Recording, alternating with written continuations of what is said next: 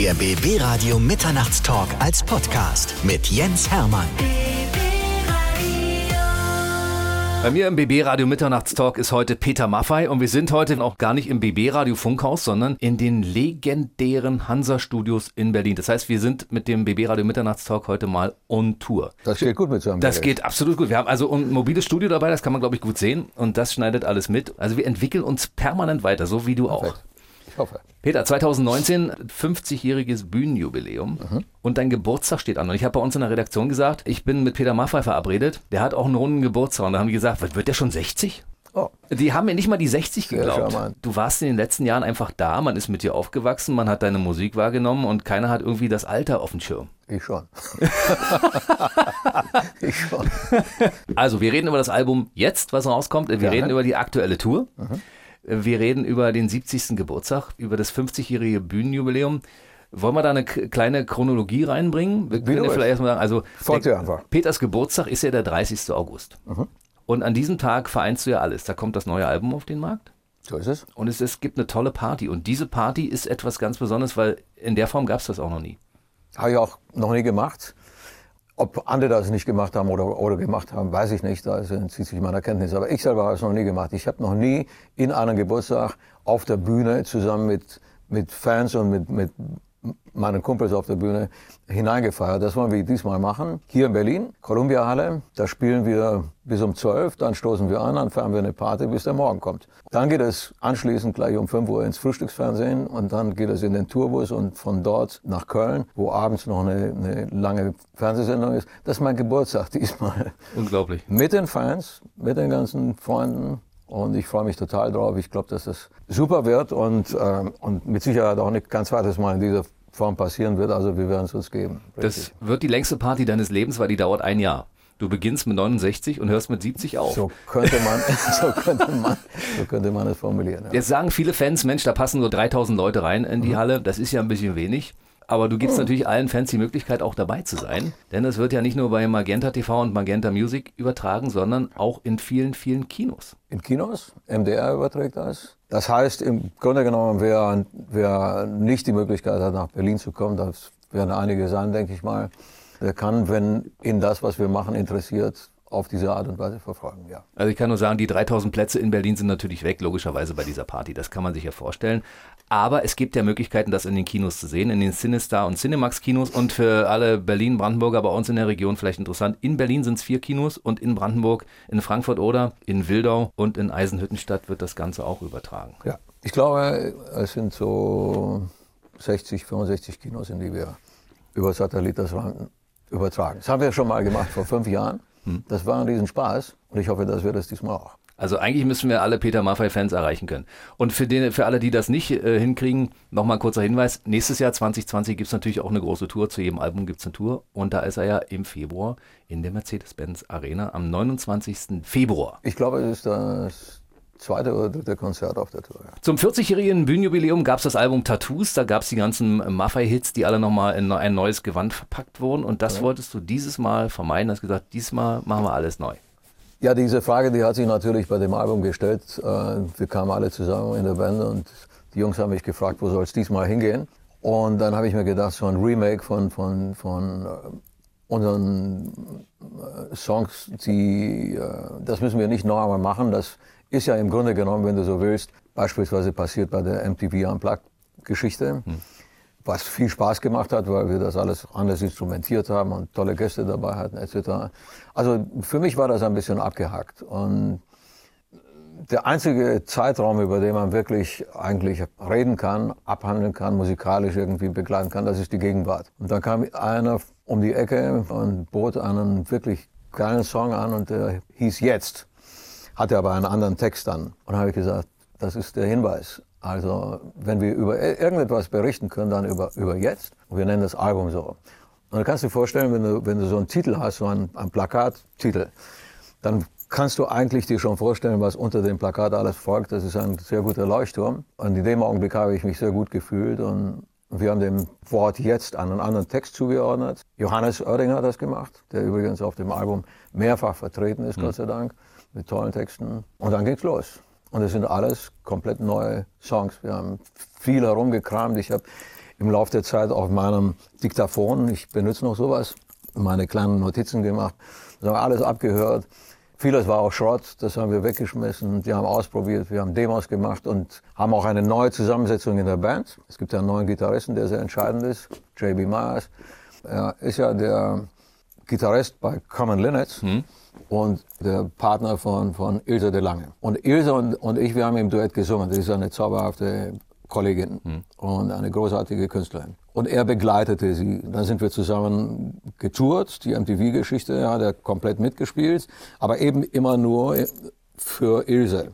Aber natürlich hat man gemerkt, was er drauf hat. Und Keller kam um die Ecke, Peter Keller, und sagte, lass mal mit JB ein bisschen intensiver arbeiten. Der hat ein paar Sachen drauf, von denen hast du noch keine Ahnung. Und die sind geil. Weil ich sage, gerne. Und JB kam ins Studio. Das ist ein intellektueller Punk. Der kommt aus dieser Ecke, aber er hatte ein unfassbares Wissen und Können. Hm. Er setzt sich hin und schreibt dir eine Partitur, ohne ein Instrument anzufassen und du kannst es spielen. Und ich habe ihm zugehört und habe gesagt, geil, das habe ich mir immer gewünscht, aber ich wusste nicht, wie es geht. Wenn ich dann gesagt habe, ich wünsche mir einen Sound, der so und so ist, dann hat er das abgerufen, gesagt, ich spiele dir mal was vor könnte es so in diese Richtung gehen. Das hat natürlich den ganzen Prozess wahnsinnig beschleunigt und befruchtet. Ja. Und so ist JB dann eingestiegen in die Produktion als Produzent, zusammen mit Keller, mit Pasco und mit mir. Wir haben es zu viert gemacht. Mhm.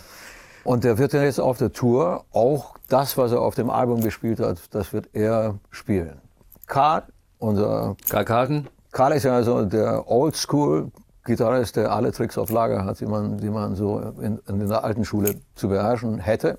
Und das kann er wirklich sehr gut. Er ist ein sehr großzügiger Musiker, muss ich sagen. Als ich Karl sagte, JB steigt ins Boot, wir sind dann vier Gitarristen, hat er gesagt, hey, ich gehe ein bisschen an den Rand, ich gucke euch auf die Finger, ich glaube, was ihr da vorhabt, ist gut. Und hat das begleitet, ja. Mhm. Er wird natürlich auf der Tour mit dabei sein. Karl bleibt in der Band, das ist völlig klar. Also sind wir einem, ein Mann mehr. Aber ich bin froh. Der Sound auf dem Album, das bilde ich mir an, ist anders als auf den Alben davor. Hm? Und äh, Karl Karten ist ja so ein Typ, der gesagt hat, also ich hatte noch nie so einen harten Chef wie Peter Maffay. Du bist ja bei allem, was du machst, Perfektionist. Ich habe mal eine Probe von dir begleitet und habe zugeguckt, wie das so abläuft. Du stoppst ja zwischendurch im Song und sagst, Moment, Freunde, da hast du einen Ton falsch gespielt. Wie ist es bei JB? Gibt es da auch viel, was du zwischendurch, wo du zwischendurch sagst, Moment, stoppen wir mal, machen wir mal normal? Oder ist der äh, einfach ein Perfektionist? Das sind wir alle nicht. Jeder, jeder muss sich das Zeug drauf schaffen und, und ich meine, die Dinge fallen nicht vom Himmel, die musst du dir erarbeiten. Mhm. Aber es gehört natürlich eine gewisse Haltung dazu. Du musst bereit sein, auf den Anspruch, den du erhebst, tatsächlich einzugehen. Das heißt, wenn du willst, dass es funktioniert, das Zusammenspiel funktioniert, dann musst du dich darauf einlassen. Was meine ich damit?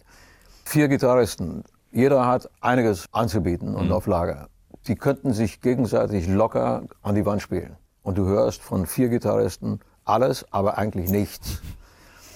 Was musst du machen? Du musst auf den anderen eingehen, du musst sehen, wo lässt er dir Platz und den Platz füllst du aus. Wo gibst du ihm Platz, damit er sich entfalten kann.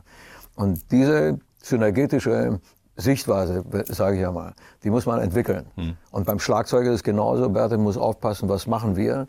Also das Miteinander spielen ist eine hohe Kunst weil man das Ego eigentlich an den Rand stellen muss. Und wenn dann einer kommt und sagt, jetzt ist dein Part, dann muss man liefern. Und JB ist ein absoluter Profi, aber das sind die anderen auch. Also das sind die Spielregeln, nach denen wir, nach denen wir spielen oder versuchen zu spielen. Ich vergleiche das mal mit der Fußballnationalmannschaft. Alles gute Spieler. Im Prinzip. Aber der Bundestrainer muss sie so aufstellen und du bist also quasi der Bundestrainer dieser Band, genau. dass die am Ende alle zusammenspielen Ganz und genau. Weltmeister werden. Der Vergleich ja. ist perfekt. Ich habe das Album ja vorneweg mal gehört. Das ist ja entstanden in einer großen Teamarbeit. Ihr habt zwischendurch auch euch entspannt beim Tischtennis spielen und ähnlichen Dingen und dann habt ihr euren kreativen Input zusammengepackt und dieses Album zusammengebaut. Wir haben viel Zeit verbracht. Die Absicht war, wirklich alles rauszuholen, was, was wir anbieten können. Wir haben die Dinge nicht erfunden. Da gibt es andere, die haben das mindestens genauso alles drauf. Aber mhm. unser, unser eigener Standard oder unseren Anspruch, dem wollten wir gerecht werden.